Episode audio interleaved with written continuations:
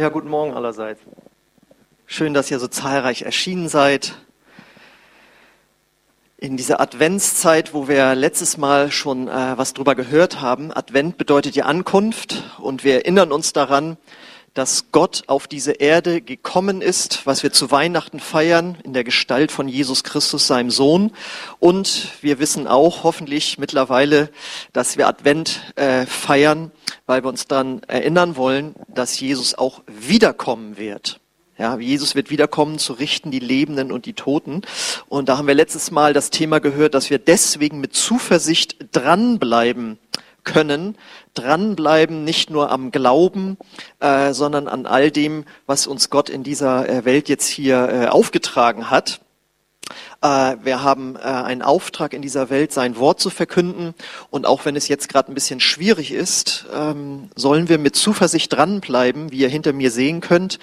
Äh, und das ist aber auch die Bedingung. Wir können nur in dieser Zuversicht leben, wenn wir wirklich an ihm dicht dranbleiben, denn äh, ja, wir haben jetzt schwierige Zeiten, wir wissen nicht, was in der Zukunft noch kommen wird. Und Gott ermutigt uns, ich habe dir alles gegeben, was du brauchst, um ein Leben im Glauben zu führen, nämlich mein Wort, die Gemeinde, in die ich dich hineingestellt habe, hoffentlich sogar in einer Kleingruppe und in einem Dienst, wo ich dich gebrauchen möchte. Und wenn du da drin bleibst, dann wirst du mit Zuversicht durch diese Zeit gehen können, die eine Zeit der Erschütterung eben ist. Aber wir haben damals letztes Mal gehört, dass die ersten Christen noch viel stärkere oder unvergleichbar viel stärkere Drangsale erlebt haben, weil die haben richtig Verfolgung erlebt. Ja, dagegen ist das ja hier noch irgendwie harmlos. Und, aber trotzdem können wir zur Entmutigung irgendwie hier geführt werden. Und Gott möchte das nicht, sondern er sagt, bleibt mit Zuversicht dran. Und heute äh, möchte ich das vertiefen, ähm, nämlich, wenn ich gesagt habe, die Zuversicht der ersten Christen bestand darin, dass sie wissen, Jesus wird wiederkommen, um sie rauszuholen aus dieser Welt, die manchmal nicht so schön ist, dann möchte ich heute das nochmal vertiefen und nochmal mit uns betrachten, was passiert eigentlich, wenn Jesus wiederkommen wird? Was ist jetzt das Schöne daran? Ganz einfach, wir werden mit ihm entrückt werden. Wohin? In seine Gegenwart und letztlich zu ihm in den Himmel, auch das Paradies genannt. Und das ist so ein wichtiges Thema eigentlich, dass ich mir schon mal gesagt habe, eigentlich müsste man da auch regelmäßig drüber predigen. Ja, das haben die ersten Christen viel öfter gemacht, äh, weil die Folge davon ist, wenn man sich damit beschäftigt, dass es eine Ewigkeit gibt, die man im Himmel verbringen kann, dann beeinflusst das einen in diesem Leben, wie man mit Problemen umgehen kann. Ja, man wird einfach gelassener, man verliert sogar die Angst vor dem Tod, na, verlieren vielleicht nicht ganz. Keiner möchte jetzt gerne äh, heute schon sterben, aber es verliert irgendwie so ein bisschen seinen Schrecken, weil man weiß, was danach kommt, dass was Schönes kommen wird. Der Sinn des Lebens jetzt hier wird einem deutlicher, wenn man weiß, was danach passieren wird. Und ähm, du wirst dann bewusster leben. Und deswegen lautet das Thema heute, im Himmel gilt die 1G-Regel. So. Und damit keiner sich provoziert fühlt, keine Angst. Also es kommen nicht nur Geimpfte in den Himmel. Das G ist damit nicht gemeint. Was mit dem G gemeint ist, das äh, werde ich jetzt in dieser Predigt aufdröseln. Und äh, ich habe einen Predigtext mitgenommen oder einen Ausgangstext, den finden wir eben in der Offenbarung, wo etwas über den Himmel beschrieben wird. Das könnt ihr selbst alles gerne zu Hause nochmal nachlesen, in Kapitel 21 und 22 auch. Da heißt es, Kapitel 21, 1 bis 3, dann sah ich einen neuen Himmel und eine neue Erde. Denn der alte Himmel und die alte Erde, war, Erde waren verschwunden. Und auch das Meer war nicht mehr da. Und ich sah die heilige Stadt, das neue Jerusalem, von Gott aus dem Himmel herabkommen wie eine schöne Braut, die sich für ihren Bräutigam geschmückt hat. Ich hörte eine laute Stimme vom Thron her rufen, siehe, die Wohnung Gottes ist nun bei den Menschen. Er wird bei ihnen wohnen und sie werden sein Volk sein und Gott selbst wird bei ihnen sein. Wenn man so bei uns so über den Himmel was hört, ähm, kennt ihr das vielleicht aus eurem Freundes- und Bekanntenkreis? Nee, das ist mir viel zu langweilig, da gehe ich lieber in, mein, in die Hölle mit den, meinen Kumpels einsaufen. Vielleicht habt ihr sowas schon mal gehört. Ähm, ich weiß noch, das ist wirklich wahr, mein Bild vom Himmel wurde so ein kleines, wenn, ich habe ja nicht dran geglaubt, dass es einen gibt, aber wenn ich darüber nachgedacht habe, hatte ich einen, ich sag mal, Sketch aus den 60er Jahren in Erinnerung. Die Menschen, die so alt sind wie ich, auch zu Hause, kennen den vielleicht noch. Den werden wir jetzt kurz mal bei YouTube reingucken. Dauert eine, Minute, also der dauert ein bisschen länger, aber wir gucken eine Minute rein. Und zwar ist das ein Münchner im Himmel. Halleluja, Sorgi. Kennt ihr vielleicht? schleppten ihn mit vieler Mühe in den Himmel, wo er vom heiligen Petrus empfangen wurde. Petrus eröffnet ihm zunächst, dass er von nun an auf den Namen Engel Aloysius zu hören habe, überreichte ihm eine Harfe und machte ihn mit der himmlischen Hausordnung bekannt. Von morgens 8 Uhr bis Mittag 12 Uhr frohlocken. Von Mittag 12 Uhr bis 8 Uhr abends Hosianna singen. Was ist? Von morgens 8 Uhr bis Mittag 12 Uhr frohlocken. Von Mittag 12 Uhr bis 8 Uhr abends Hosianna singen. Tja. Mhm. Ja, wann kriegen wir was trinken? Sie werden Ihr Manna schon bekommen, sagte Petrus leicht indigniert und ließ ihn stehen. Auge. Das wird schön fad. Mein lieber der Mann, wer bin ich eintreten? Frohlocken. Ah, ah, ah, ah. Im Jargon frohlocken müssen die da herab. Ja, gemeint, ich komme in den Himmel. So. Habe gedacht, ich komme in den Himmel. Also es ist jetzt ist kein Scherz, ne? Das, äh, ich habe wirklich das als Kind schon mal gesehen und er sagt dann immer Halleluja, Sorgi, ne? Und das soll ja so ausdrücken, im Himmel ist es tödlich langweilig und er kommt ja nachher auf die Erde und darf da sein Bier dann wieder trinken und so weiter. Und das hat eigentlich auch so einen, so einen leicht politischen Hintergrund, äh, aber trotzdem äh, ist, glaube ich, das nicht so natürlich, aber das Bild, das manche Menschen vom Himmel haben, ja, entweder gibt's das gar nicht oder wenn es das gibt, ja, weiß ich nicht, ob das dann so schön ist für mich oder so. Aber wenn wir davon ausgehen, dass der Gott, der diese Erde geschaffen hat, auch den Himmel geschaffen hat, und wir dann denken, wie dieser Gott diese Erde gemacht hat, die Natur, die verschiedenen Farben, Essen zum Genießen, Lachen, Kinder, Kreativität, Humor, Sexualität, Musik, Liebe. Wie kann dann das, wo er wohnt, langweilig sein? Wenn das schon so genial ist, was wir hier geschenkt bekommen haben, was leider durch den sogenannten Sündenfall verdunkelt wurde, auch in den vielen Bereichen verkehrt wurde, ins Gegenteil, dass es eben nicht mehr schön ist, ähm, da dürfen wir nicht den falschen Rückschluss ziehen, dass es im Himmel auch vielleicht in manchen Bereichen nicht schön ist, sondern der Himmel ist perfekt. Es ist das Paradies, wie Gott sich die Erde ursprünglich mal gedacht hat mit all diesen Schönheiten. Und deswegen wird es im Himmel nicht äh, irgendwie langweilig werden. Der bekannte Autor C.S. Lewis, der die Narnia-Bücher geschrieben hat, wer die kennt und auch diese Filme, der hat mal geschrieben über den Himmel, wie das so sich wohl anfühlt, dahin zu kommen. Er sagt, das Schuljahr ist zu Ende. Die Ferien haben begonnen. Der Schlaf ist vorbei, der Morgen ist angebrochen. Ihr ganzes Leben in dieser Welt war nur der Einband und die Titelseite gewesen. Jetzt endlich beginnt das erste Kapitel der großen Geschichte, die keiner auf Erde gelesen hat, die nie aufhört, in der jedes neue Kapitel besser ist als das vorherige. Da finde ich, das sind so ganz gute Worte, die er da gefunden hat. Und was auch ganz wichtig ist, äh, im Gegensatz zu diesem Sketch, lesen wir in der Offenbarung, dass der Himmel nicht ein sphärischer Raum wird, wo man auf Wolken sitzt und umherschwebt irgendwie, sondern der Himmel wird gegenständlich sein. Denn, wie wir in unserem Ausgangstext, Ausgangstext äh, gelesen haben, können wir vielleicht nochmal wieder einblenden, äh, da lesen wir, dass es einen neuen Himmel und eine neue Erde geben wird. Das heißt, dieser Himmel wird letztlich auf der neuen Erde sein. Wie die haargenau aussehen wird, das wird nicht genau beschrieben, aber es wird eben auf jeden Fall gegenständlich sein. Ja? Ähm, Jesus hat davon gesprochen, dass er Wohnungen für uns baut. Und äh, wir lesen ja über ihn, dass er nach seiner Auferstehung einen Körper hatte, der der himmlische Körper ist, den auch wir bekommen werden. Mit diesem Körper konnte er gehen, man konnte ihn erkennen, wer er war. Das war allerdings ein cooler Körper, also 4D, vierte Dimension könnte man sagen, fünfte Dimension, er konnte durch Wände gehen und so weiter, aber er konnte Dinge anfassen, wie er wollte, er konnte sich materialisieren und dematerialisieren, also ganz coole Angelegenheit eigentlich und der Apostel Paulus sagt, so einen Körper werden wir auch bekommen. Und mit diesem Auferstehungskörper werden wir eben als erkennbare auch Menschen und vor allen Dingen gesunde Menschen, wo es keine Krankheiten mehr gibt, leben und ist immer die Frage, ja, wie ist das dann mit Kindern, die gestorben sind? Laufen die dann als Kinder rum und der Opa, der gestorben ist, als Opa oder so?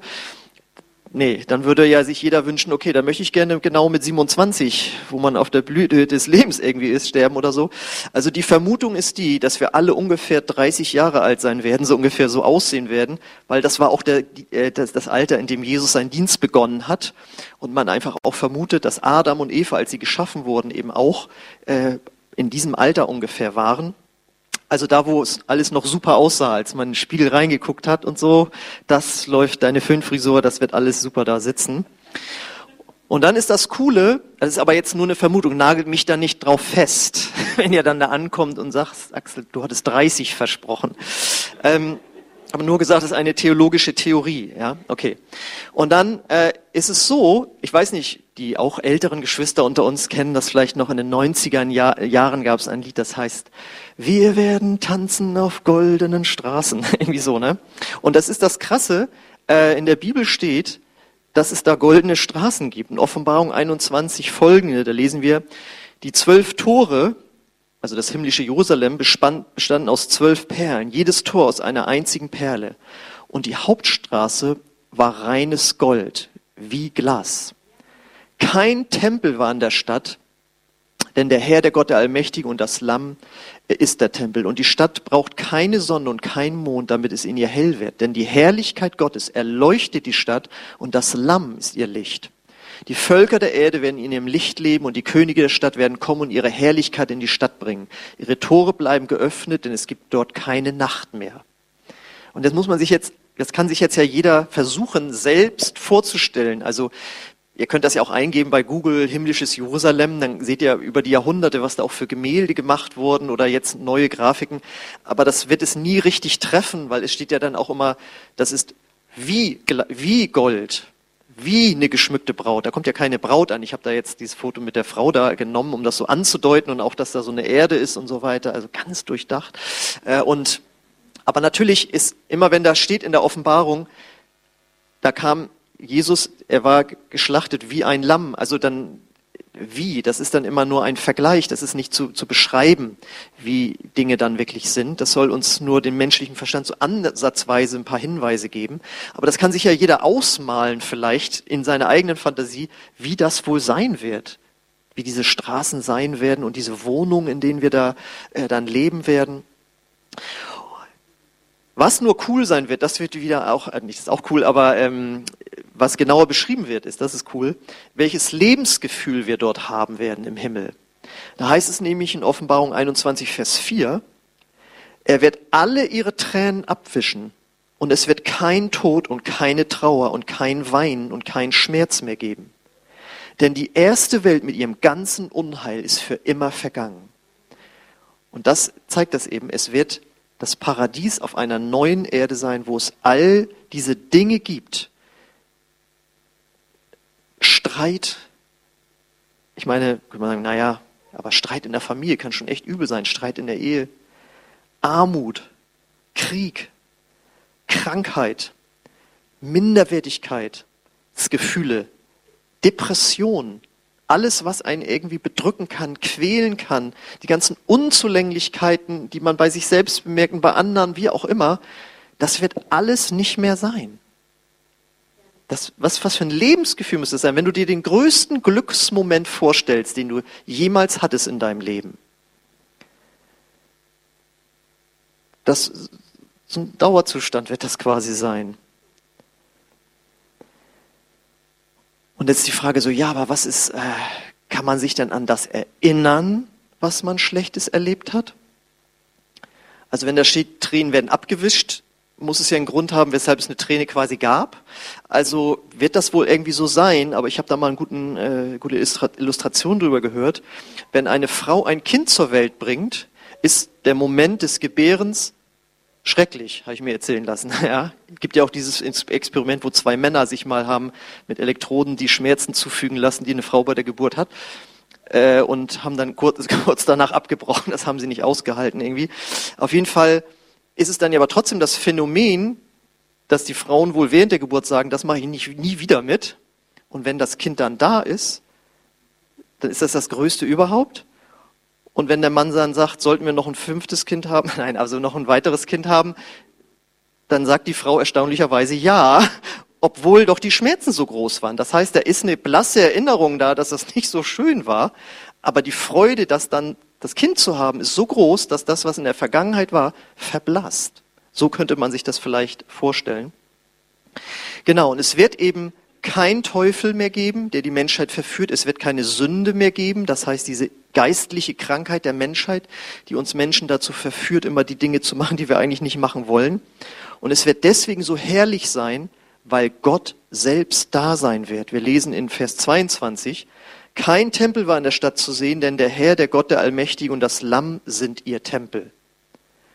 Und das ist natürlich auch, wie soll ich sagen, schwer sich vorzustellen, was es bedeutet, Gott zu begegnen.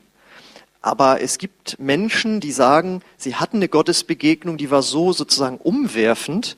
Sie haben äh, solch eine Liebe gespürt, so eine Annahme, so eine Wärme.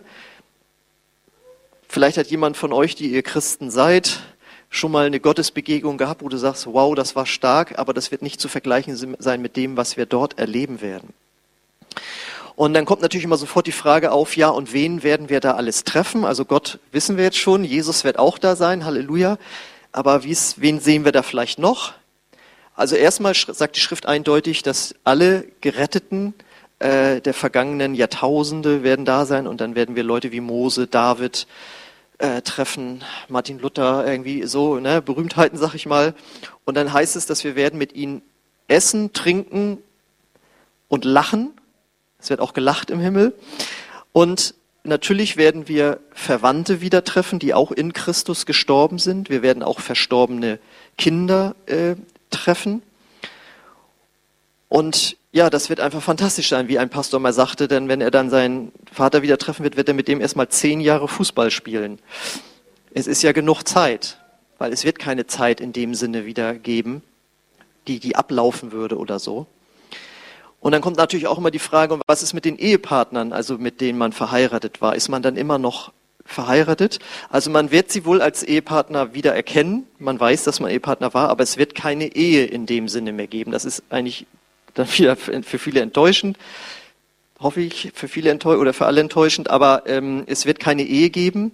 Und da die Bibel sagt uns aber, das ist nicht schlimm, weil Christus ist ja unser Bräutigam und man sollte sowieso in diesem Leben schon Christus als Nummer eins in der Ehe haben und den Ehepartner als Nummer zwei.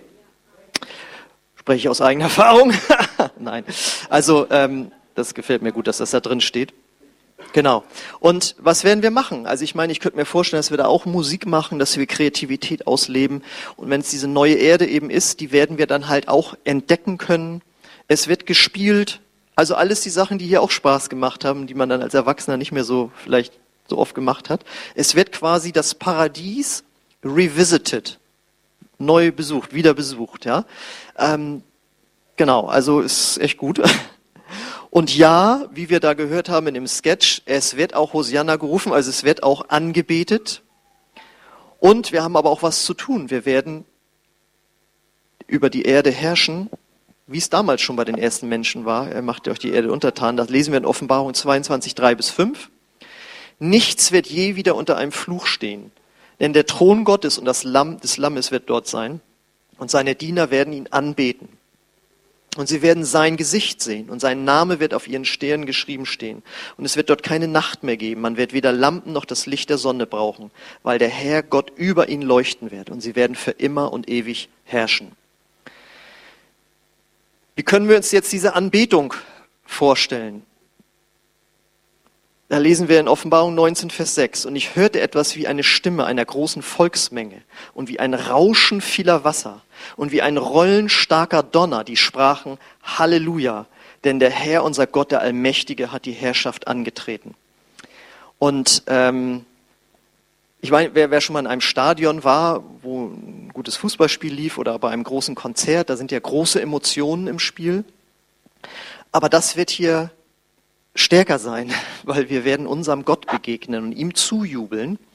Und da werden Milliarden von Menschen, das, pass auf, und deswegen habe ich mir gedacht, gucken wir doch mal kurz in einen Gottesdienst rein, wo 1,6 Millionen Menschen an einem Ort war und ihrem Gott Halleluja zugerufen haben, weil dieser Satz, es war wie das Rauschen vieler Wasser, hat mich daran erinnert, als ich das mal äh, gesehen habe. Also, dass ihr mal so einen Vorgeschmack bekommt, wie das dann im Himmel sein wird.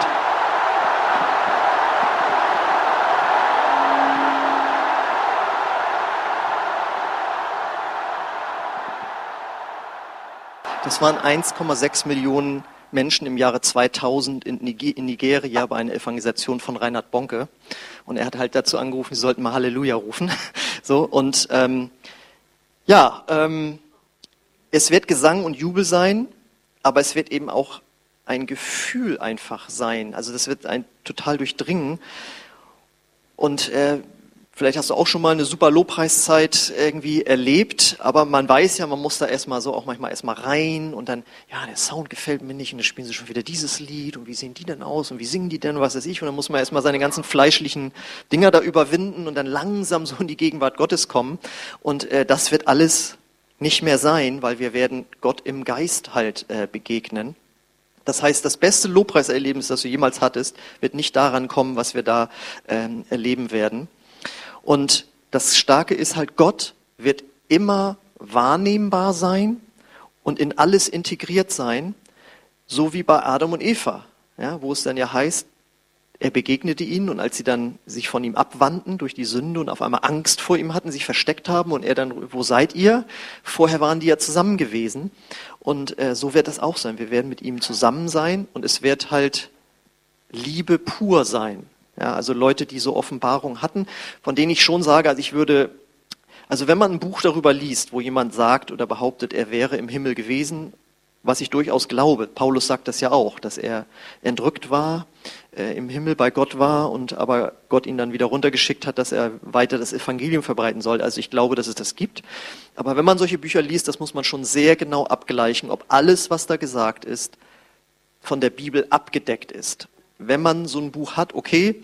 Auf jeden Fall habe ich öfters mal gelesen, dass wenn sie Jesus begegnet sind, dass sie so in seine Augen gesehen haben. Und das war eben, ähm, man kann sich das bei einem Menschen jetzt ja so, das ist schwer vorstellen, aber so ein, so ein Meer von Liebe, also so, sie guckten, so, wenn man das so beschreiben soll, das muss ja ein gigantisches Erlebnis gewesen sein. Und so werden wir Gott begegnen. Und dann heißt es ja auch, wir werden herrschen, genau wie Adam und Eva das damals auch sollten. Wie das genau aussieht, wird nicht näher beschrieben, aber es wird schon gesagt, dass wir Lohn bekommen werden und Aufgaben bekommen werden, gemäß, und das ist jetzt das Interessante für uns, unseres Wirkens hier auf der Erde. Ja? Also, je mehr du in diesem Leben dich Gott hingegeben hast, mit allem, was du hast, deiner Zeit, deiner Kraft, und ja auch dein Geld. Äh, ne, Jesus sagt, macht euch Freunde im Himmel damit. Ne? Und wie ein Pfarrer mal sagte zu seiner Gemeinde, also ich jetzt nicht, aber ein Pfarrer sagte das mal, ähm, ihr werdet euch, ihr werdet mir noch dankbar sein, dass ich euch hier das Geld aus der Tasche gezogen habe, ja, weil das, was du von Herzen gegeben hast, es war ein Scherz jetzt, ne? nicht, nicht gleich erboste Mails, es soll ja dann nur ausdrücken, was du hier für Gott gegeben hast, an Zeitkraft, auch Geld, wie auch immer, das sieht Gott und das, das wird belohnt werden. Denn das ist ja auch wichtig für uns zu wissen, bevor wir in diesen gigantischen Himmel reinkommen, oder da gibt es noch gewisse Prozesse, das passt aber nicht mehr in diese Predigt rein, ähm, da gibt es für uns Christen das sogenannte Preisgericht. Da wird äh, über unser Leben befunden. Und ähm, für uns, die wir Jesus in unserem Herzen haben, äh, ist die Sache rund. Aber wie kommt man jetzt in den Himmel rein, wenn man noch nicht an Jesus glaubt in der Weise, wie wir das tun? Welchen Weg muss man gehen? Oder kommt man da am Ende gar automatisch rein? Stirbt man und kommt man automatisch in den Himmel? Die Bibel sagt nein, sondern es gibt einen Unterschied zwischen Himmel und Hölle. Und wir lesen Offenbarung 21, 25 bis 27 über dieses himmlische Jerusalem. Ihre Tore bleiben geöffnet, denn es gibt dort keine Nacht mehr. Und alle Völker werden ihre Herrlichkeit und Ehre in die Stadt bringen. Nichts Unreines wird hinein dürfen, auch niemand, der Götzendienst treibt und Lügen verbreitet, sondern nur die, deren Name im Lebensbuch des Lammes geschrieben steht, stehen. Ähm, das Wort Lamm ist jetzt für uns halt so ein bisschen schwierig. Läuft da jetzt ein Tier rum? Nein, damit ist Jesus gemeint. Das ist eins seiner symbolischen Namen, weil er als Lamm Gottes, wie er auch genannt wird, geopfert wurde, geschlachtet wurde, so wie die Israeliten damals äh, Lämmer zum Beispiel geschlachtet haben zur Vergebung von Sünden, wurde Jesus, der Mensch, der Gott, der Mensch wurde, geopfert. Deswegen hing er dort am Kreuz und wurde geschlachtet, wurde geopfert. Deswegen haben wir auch das Abendmahl gefeiert. Das zerbrochene Brot deutet an, sein Körper wurde kaputt gemacht. Ja, das, der rote Saft deutet an sein Blut, das vergossen wurde. Ja, ähm, das hat Jesus für uns gemacht, weil wenn er das nicht gemacht hätte, hätten wir keine Vergebung unserer Schuld bekommen. Und jeder Mensch hat Schuld auf sich geladen in seinem Leben. Es gibt niemanden, der sich da rausnehmen könnte. Und es ist einfach wichtig zu wissen, wir kommen nicht in den Himmel, weil wir gute Sachen gemacht hätten, die man gegeneinander aufwiegen könnte, oder weil wir zu einer Kirche gehören oder, oder irgend sowas, sondern wir kommen nur deswegen in den Himmel, wenn wir daran glauben, dass Jesus für unsere Sünden gestorben ist, aber das nicht nur für wahr halten, sondern sagen, und das hat eine Konsequenz in meinem Verhalten für mein Leben. Ich will jetzt so leben, wie Gott es möchte. Und rauszufinden, was Gott möchte, erfahren wir zum Beispiel, indem wir in der Bibel lesen, indem wir zu Gott beten, er spricht in unser Herz hinein, indem wir unser Leben Gott ganz anvertrauen. Das nennen wir Bekehrung. Und wenn wir diesen Schritt von uns aus gehen, sagt die Bibel, werden wir innerlich von neuem geboren. Und Jesus sagt, wer nicht von neuem geboren ist, kann das Reich Gottes und auch den Himmel nicht erleben. Das heißt, du musst wissen, dass du innerlich von neuem geboren wurdest. Und woran kannst du das merken? Das kannst du daran merken, dass du dich darauf berufst, was Jesus für dich getan hat. Du glaubst das, dass das steht, was da geschrieben steht, stimmt, was da geschrieben steht und dann aber eben auch, dass du merkst, dass Gott dein Leben von innen verändert. Ja, wenn du das nicht erlebst, dann sollten wir noch mal zusammen beten und gucken, äh, hast du vielleicht ja das nur für wahr gehalten, dass Jesus für dich gestorben ist, aber das nicht ist es nicht zu einem Herrschaftswechsel gekommen. Christ zu sein bedeutet, sich zu bekehren und zu sagen, das war mein altes Leben, ich lebe ein neues Leben mit Gott. Und wenn man diese Entscheidung getroffen hat, und das ist in Anführungszeichen nur ein Gebet, wo man das mit Gott sozusagen bespricht, aber es ist eine Lebensentscheidung. Und wenn man diese Entscheidung getroffen hat, dann sagt die Bibel, wird der Name in das Buch des Lebens, in das Buch des Lammes eingetragen und dann bist du gerettet. Und das ist dann die 1G-Regel. Das G steht für gerettet. Ja? Man kommt nur da rein, wenn man auf dieser Erde Gott sein Leben, Jesus sein Leben gegeben hat. Und wenn du das gemacht hast, dann heißt es, erfüllst du die 1G-Regel, ja, und dann wirst du reingelassen. Und das, diese Frage muss sich jeder Mensch stellen. Wenn ihr hier seid, wenn ihr zuguckt, wenn ihr es später hört, erfüllst du die 1G-Regel? Bist du gerettet, weil du dein Leben Jesus gegeben hast? Wenn ja, beglückwünsche ich dich. Und dann sage ich dir, wie ich am Anfang der Predigt sagte, wenn wir das wirklich glauben, dann wissen wir, dass wir eine Aufgabe haben in dieser Welt, nämlich Menschen davon weiterzuerzählen, dass es äh, ein SG gibt. Ja?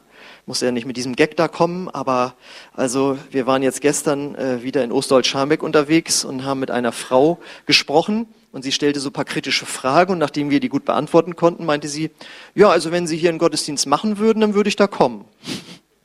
So, das hätte sie nicht gesagt, wenn wir sie nicht darauf angesprochen hätten. Das ist so banal, so dass der Reinhard Bonke, der diese 1,6 Millionen Menschen da versammelt hat, mal sagte, ein Evangelium, das nicht weitergesagt wird, ist gar kein Evangelium. Das Evangelium ist nicht dafür da, dass es in den heiligen Hallen der Kirche irgendwie nur weitergesagt wird, sondern dass es den Menschen auf der Arbeit, in der Schule, auf der Straße weitergesagt wird, dass sie wissen können, es gibt eine Möglichkeit, jetzt schon die Gewissheit zu haben, dass man, wenn man stirbt, in den Himmel kommt. Dass man dann nicht mehr aussortiert wird, möglicherweise, weil man nicht gut genug war, sondern Jesus war gut genug für uns. Und wenn wir das annehmen, sind auch wir gut genug. Das heißt, wir fragen nicht, bist du schon geimpft, sondern wir fragen, bist du schon gerettet? Und äh, darauf sollten wir uns jetzt in diesem Advent konzentrieren.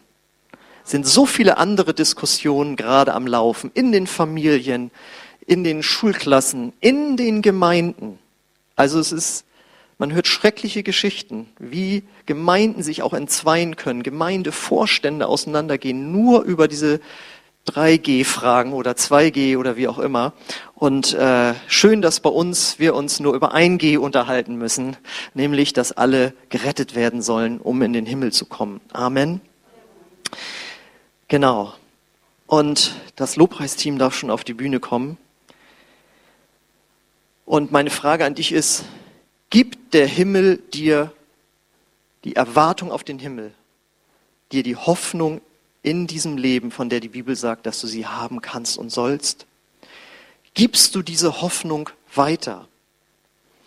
Wenn du da noch Fragen hast, empfehle ich dir zwei Bücher. Einmal von Randy äh, Alcorn, das heißt Der Himmel. Randy Alcorn, Der Himmel. Und von Mark Hitchcock, 55 Antworten auf Fragen zum Leben nach dem Tod. Sehr gute Bücher, die kann ich wirklich empfehlen. Da sind gute biblische Antworten drin, wenn du dich der Nähe mit beschäftigen möchtest. Und dann hoffe ich, dass du auch zu dieser tiefen Gewissheit kommst, das wird eine super Zeit dort werden, eine zeitlose Zeit nämlich. Und wenn du diese Gewissheit hast, sagst du, und dann kann ich ja jetzt rumgehen und den Menschen davon erzählen, dass es diese Möglichkeit gibt. Und wie wunderbar, dass wir diese Adventszeit haben und auch äh, das Weihnachtsfest. Und ich möchte natürlich auch dich fragen, wenn du jetzt hier bist oder zuguckst oder es später siehst, hast du auch schon diese Hoffnung auf den Himmel? Ja, ist der Himmel schon in deinem Herzen quasi? Bist du von neuem geboren? Hast du schon Ja gesagt zu Jesus? Wenn nicht, dann lade ich dich ein, das heute zu tun, dass wir nämlich zusammen beten. Ich lade euch ein, aufzustehen und möchte gerne mit euch eben noch beten und euch einladen, Jesus ins Herz aufzunehmen, wenn ihr das noch nicht gemacht habt, auch zu Hause gerne. Und Vater im Himmel, ich danke dir für dein Wort und ich danke dir, dass du uns genau so viel in deinem Wort verrätst, dass wir wissen können, dass es genial werden wird im Himmel und dass du genau so wenig verrätst, dass wir nicht hier irgendwie bussig darüber werden, sondern dass wir einfach in einer Hoffnung leben können, es wird gut werden. Und ich bete für jeden, der hier ist, dass er durchbricht dahin, dass diese Hoffnung wirklich ihn erfüllt und dieses Leben reich macht und dadurch Unsicherheiten, Ängste, und auch die Probleme, die in diesem Leben nun mal da sind, dass sie einfach kleiner werden, weil man weiß, es wird noch etwas anderes geben. Nach dem Tod wird es einfach besser werden für uns, die wir zu Jesus gehören. Danke, Heiliger Geist, dass du das tief in unser Herz reinlegen möchtest. Und ich komme an gegen alle Ängste und Zweifel und bete, dass jeder ja, seine Bibel studiert und sein Wort findet, das ihn in dieser Sicherheit einfach stärker werden lässt. Auch ich gehöre zu denen, die diese 1G-Regel erfüllen. Und ich möchte dich jetzt fragen und einladen, wenn du noch nicht die Gewissheit hast, dass du gerettet bist und dass du die 1G-Regel erfüllst, dann äh, lade ich dich ein, dass du das zu, dir zu eigen machst, indem wir zusammen beten und Jesus dein Herr und Erlöser wird. Dass du wirklich sagst, ich gebe dir mein ganzes Leben mit allem, was mir gehört. Und wenn du das möchtest, dann bete ich dir jetzt ein Gebet vor, das du Satz für Satz nachbeten kannst, wenn du möchtest. Und wenn du es aber betest, dann bete es vom ganzen Herzen, denn es wird dein ganzes Leben verändern. Gott, ich komme jetzt zu dir. Und ich glaube an deinen Sohn Jesus, dass er für meine Schuld am Kreuz gestorben ist. Und ich bitte dich, Jesus, vergib mir meine Schuld. Und komm du in mein Herz. Ich mache dich zu meinem Herrn. Ich will dir nachfolgen. Danke, dass ich dir im Himmel begegnen werde. Amen. Amen. Wenn du so dieses Gebet das erste Mal mitgebetet hast, diese Entscheidung getroffen hast, dann lade ich dich ein, komm nach dem Gottesdienst gerne zu mir nach vorne. Ich möchte dir einfach weitere Schritte zeigen, die du gehen kannst als neugeborener Christ. Wenn du es zu Hause mitgebetet hast oder auch später, dann schreib uns gerne einfach eine E-Mail. Die Adresse findest du unter dem Video. Ja, und wir wollen jetzt einfach ähm, Gott nochmal die Ehre geben, ihm danken dafür, dass er diese wunderbare Zukunft für uns äh, bereitet hat. Und ihr seid eingeladen, da von ganzem Herzen mitzumachen.